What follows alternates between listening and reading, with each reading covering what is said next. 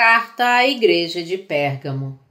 Apocalipse 2, de 12 a 17. Ao anjo da igreja em Pérgamo, escreve: Estas coisas diz aquele que tem a espada afiada de dois gumes. Conheço o lugar em que habitas, onde está o trono de Satanás, e que conservas o meu nome e não negaste a minha fé ainda nos dias de Antipas, minha testemunha, meu fiel, o qual foi morto entre vós, onde Satanás habita. Tenho, todavia, contra ti algumas coisas, pois que tens aí os que sustentam a doutrina de Balaão, o qual ensinava Balaque a amar ciladas diante dos filhos de Israel para comerem coisas sacrificadas aos ídolos e praticarem a prostituição. Outro sim, também tu tens o que da mesma forma sustentam a doutrina dos nicolaítas. Portanto, arrepende-te, e se não, venham a ti sem demora, e contra eles pelejarei com a espada da minha boca.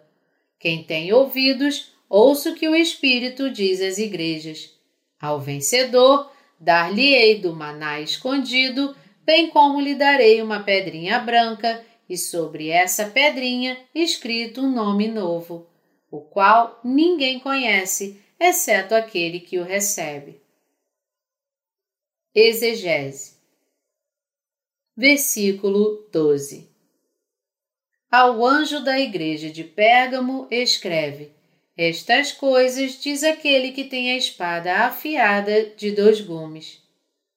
Pérgamo era uma cidade administrativa na Ásia Menor, cujos habitantes adoravam muitos deuses pagãos. Em particular, era um centro de adoração ao imperador. Ao dizer aquele que tem a espada afiada de dois gumes, significa que o Senhor Jesus luta contra os inimigos de Deus. Versículo 13 Conheço o lugar em que habitas, onde está o trono de Satanás, e que conservas o meu nome e não negaste a minha fé, ainda nos dias de Antipas, minha testemunha, meu fiel, o qual foi morto entre vós, onde Satanás habita. Enquanto Pérgamo era um refúgio de adoração ao imperador, também era um lugar onde o servo de Deus chamado Antipas foi martirizado por recusar a idolatria imperial para defender a sua fé no Senhor Jesus. Virá novamente o tempo em que as pessoas serão coagidas a adorarem o Anticristo, mas os santos e servos de Deus defenderão a sua fé até o final, assim como Antipas defendeu a sua fé com sua própria vida. Para termos uma fé firme, devemos começar a colocar nossa fé em nossas ações desde já mesmo começando aos poucos. Quando o tempo da perseguição chegar, os santos e servos de Deus devem confiar no Espírito Santo, devem confiar em Deus e abraçar com vontade o martírio na esperança, para que possam glorificar a Deus e receber dele o novo céu e a nova terra. Versículo 14 tenho, todavia, contra ti algumas coisas, pois que tens aí os que sustentam a doutrina de Balaão, o qual ensinava a Balaque a armar ciladas diante dos filhos de Israel para comerem coisas sacrificadas aos ídolos e praticarem a prostituição.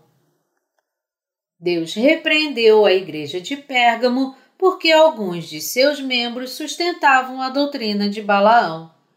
Balaão era um falso profeta que afastou os israelitas de Deus e os fez cometerem idolatria, tentando-os a terem relações com sacerdotisas gentias que adoravam ídolos.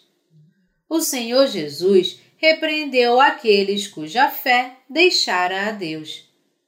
Os corações das pessoas o haviam deixado e começaram a adorar falsos ídolos. O pecado de idolatria é o mais grave pecado diante de Deus. Versículo 15 Outro sim, também tu tens o que da mesma forma sustentam a doutrina dos nicolaítas. As palavras nicolaítas e Balaão na Bíblia são basicamente sinônimas, significando aqueles que prevalecem sobre o povo. Quando Deus disse existirem os que da mesma forma sustentam a doutrina dos nicolaítas, essa foi outra forma de dizer que a Igreja de Deus deve rejeitar aqueles que sustentam a doutrina de Balaão. Aqueles que seguiam estas doutrinas dos Nicolaítas e de Balaão eram os que perseguiam ganhos materiais e a idolatria. Tais pessoas devem ser afastadas da Igreja de Deus. Versículo 16 Portanto, arrepende-te, e se não, venham a ti sem demora, e contra eles pelejarei com a espada da minha boca. Deus disse à igreja de Pérgamo para deixar sua adoração de falsos deuses e sua busca por ganhos mundanos e retornar à fé justa, advertindo a igreja que, caso não se arrependessem, o Senhor Jesus lutaria contra eles com a espada de sua boca isto é, em outras palavras, uma severa admoestação na qual Deus advertiu que ele puniria aqueles que não se arrependessem de seguir a doutrina de Balaão, mesmo se fossem crentes. Aqueles que ouviram esta advertência de Deus e retornaram para ele sobreviveram, tanto fisicamente como espiritualmente.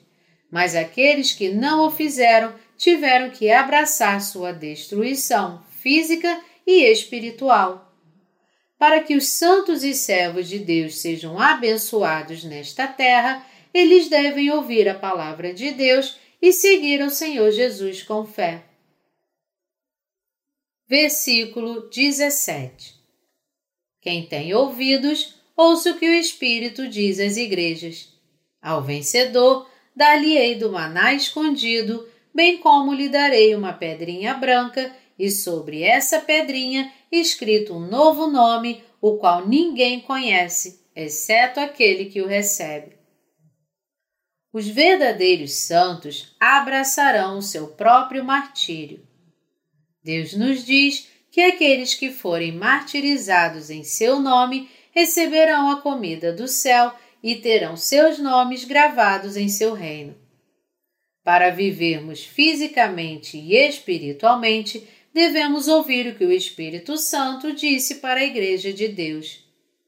Para aqueles que vencerem, ou seja, aqueles que vencerem sua batalha contra os seguidores de Satanás, Deus dará a justiça da fé que liberta dos pecados, e por sua fé escreverá seus nomes no livro da vida. A Bíblia nos diz repetidamente em muitas passagens diferentes que aqueles que perseverarem até o fim receberão a salvação. Os santos, em outras palavras, precisam ser pacientes no fim dos tempos para que possam defender a sua fé no Evangelho da Água e do Espírito. Os nomes dos nascidos de novo serão escritos no livro da vida. Os crentes devem, portanto, entrar no reino de Deus não buscando ganhos mundanos e materiais, mas vencendo estas coisas pela fé, até o dia quando finalmente estarão diante de Deus.